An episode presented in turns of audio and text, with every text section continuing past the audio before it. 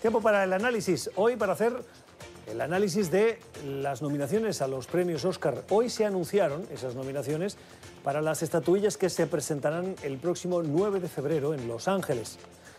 La Academia hizo públicas las nominaciones que dan eh, pie a que esos títulos que han tenido más éxito ya entre la crítica ahora formen parte de los aspirantes a ganarse probablemente el premio más codiciado de quienes se dedican al mundo de la cinematografía.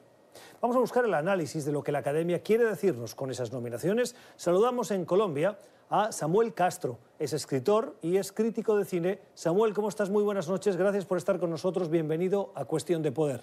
Buenas noches, Gustavo. ¿Cómo está usted? Muy bien, gracias. Eh, hoy se entregaron esas nominaciones, se hicieron públicas. Te pido una primera eh, valoración, una primera impresión de lo que quiere decir para ti, de lo que nos está diciendo la Academia con, esa, con ese anuncio. Pues a ver, una primera impresión es que fue un año muy bueno, digamos, en, en cuanto al cine comercial.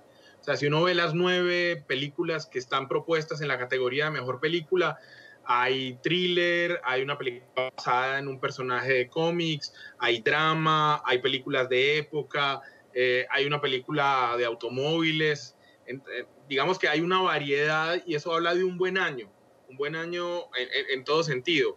Tal vez lo que nos quiere también decir la academia es que esa lucha por la diversidad va a tener que seguir siendo un, digamos, una, un acicate a la academia porque seguimos sin ser tan diversos, digamos, como quisiéramos. O sea, si uno ve, digamos, las nominaciones en actores, solamente hay una actriz de color que es Cintia Erivo eh, y, no mucho más. Y Antonio Banderas, digamos, en, eh, como, como una persona que habla otro idioma normalmente. Entonces, esa lucha, digamos, por la diversidad, todavía le queda un trecho largo por recorrer. ¿De quién es culpa? ¿Quién es el responsable? Porque recuerdo eh, que en ediciones pasadas hubo ese hashtag que se popularizó, que venía a responder de ese sentimiento en gran parte de, por ejemplo, los estadounidenses, que venía a decir como los Oscars son demasiado blancos.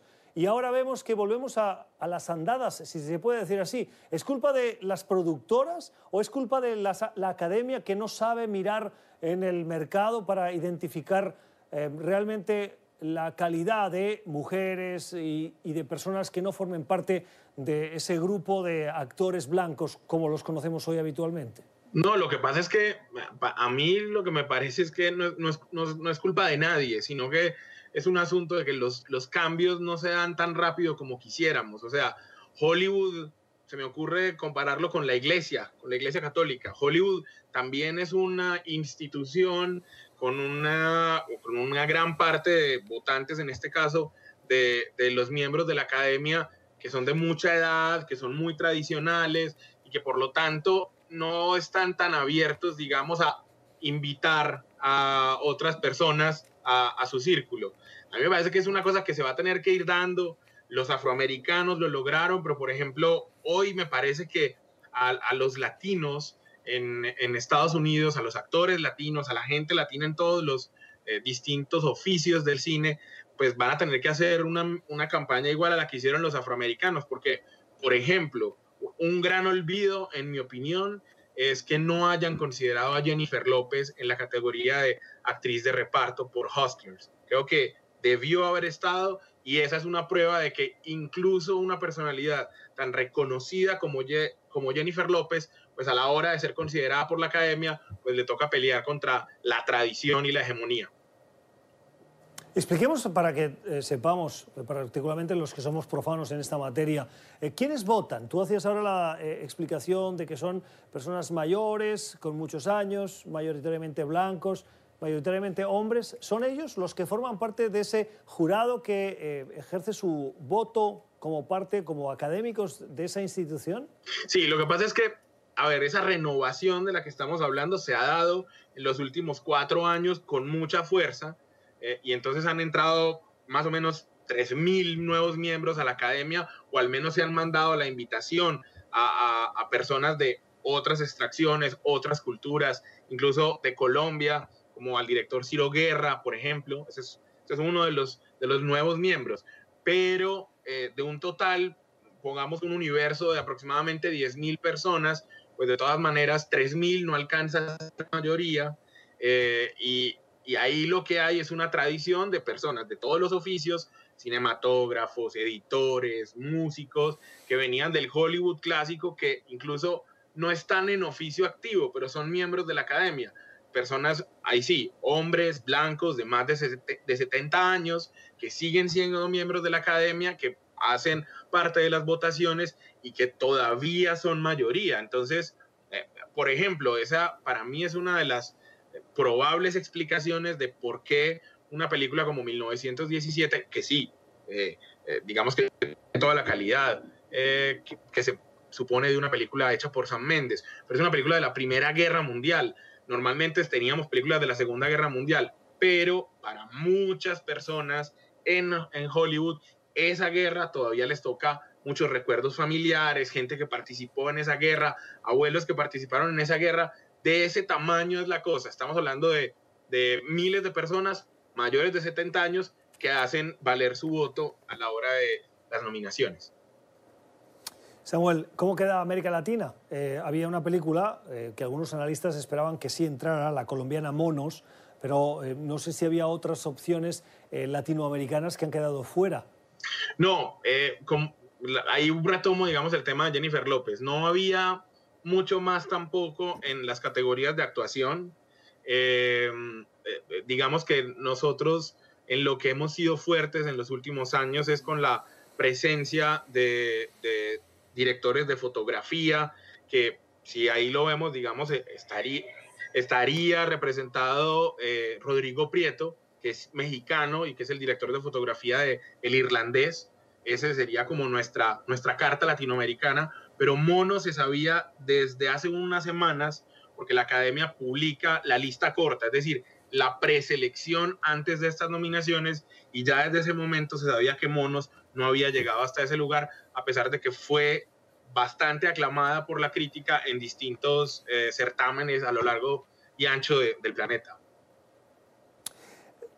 Podemos, podemos decir que eh, hoy los Oscars, con tanto premio, los Globos de Oro, los BAFTA, eh, el Festival de Cine de, Venecia, el Festival de Cine de San Sebastián, ah, el Festival de Cine de Berlín, ah, ¿se han quedado un poquito rezagados y no son tan importantes como lo fueron en su momento? ¿O siguen siendo oh, los verdaderos premios a los que hay que aspirar si uno se dedica al mundo del cine? No, eh, no, el Oscar, el Oscar hoy por hoy, eh, o sea, digamos que si ha bajado su importancia es porque hay muchos premios de otras cosas. Es decir, porque le toca competir con la misma audiencia que quiere ver los Grammy, los MTV, y eso es, y eso es muy complicado. Pues tienen, hay muchas personas tratando de que se preste atención a otros premios. Pero los Oscars siguen siendo el gran símbolo de la industria cinematográfica en Occidente, digamos.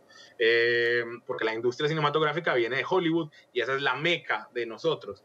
Por lo tanto, el Oscar sigue todavía siendo representativo. Ganar un Oscar es ganar un mundial, es, ganar el campeonato mundial de la actividad de cinematografía, es, es, por lo que se pelea. Por supuesto, está Cannes, por ejemplo, pero una palma de oro es, eh, eh, en general está más dirigida a un cine que es de más minorías, a un cine de autor, mientras que ese cine que aúna eh, virtudes artísticas, con interés comercial, con vocación de público, ese sin lugar a dudas se premia, es en los Oscars. Bueno, termino ya y no puedo hacerlo sin preguntarte por tu quiniela. ¿A quién, eh, quién ves como el ganador? Eh, actor, actriz y mejor película. Y me atrevo a preguntarte por la película extranjera. ¿Quién se lo lleva?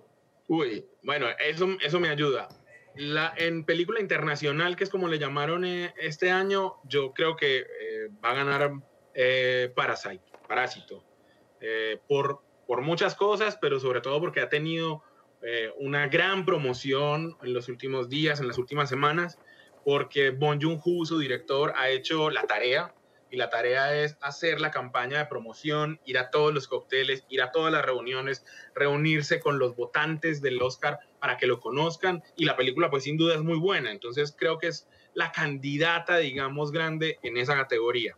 Después, eh, en Mejor Actor, eh, me parece que está cantado, yo no creo que le vayan a quitar el Oscar a Joaquín Phoenix por Joker, sobre todo porque no creo que Joker vaya a ganar muchas más categorías en las que está nominada. Esa creo que es su, categoría fuerte. Eh, mejor actriz, también creo que hay una ganadora ya marcada. Sería una sorpresa si se lo dieran a una persona distinta a René Zellweger por Judy. Eh, básicamente porque también a la academia le encanta premiarse a sí misma en el sentido de que al encarnar a Judy Garland está, está encarnando a una figura histórica del cine norteamericano. Entonces es un doble homenaje de alguna manera a su, su papel. Y, y, entonces ahí llegamos a, a, la categoría de mejor película y, o sea, creo, por cómo van las cosas, que, que no va a ser tan, tan fácil, está, no, hay un, no hay un caballo ganador en este momento.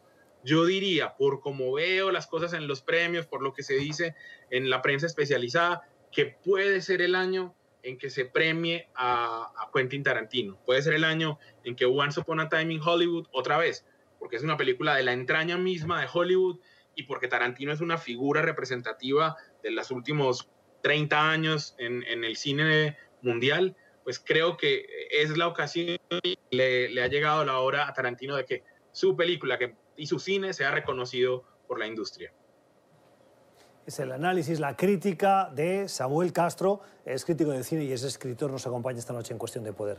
Samuel, gracias. Estaremos pendientes de esa ceremonia de los Oscars el próximo 9 de febrero. Feliz noche.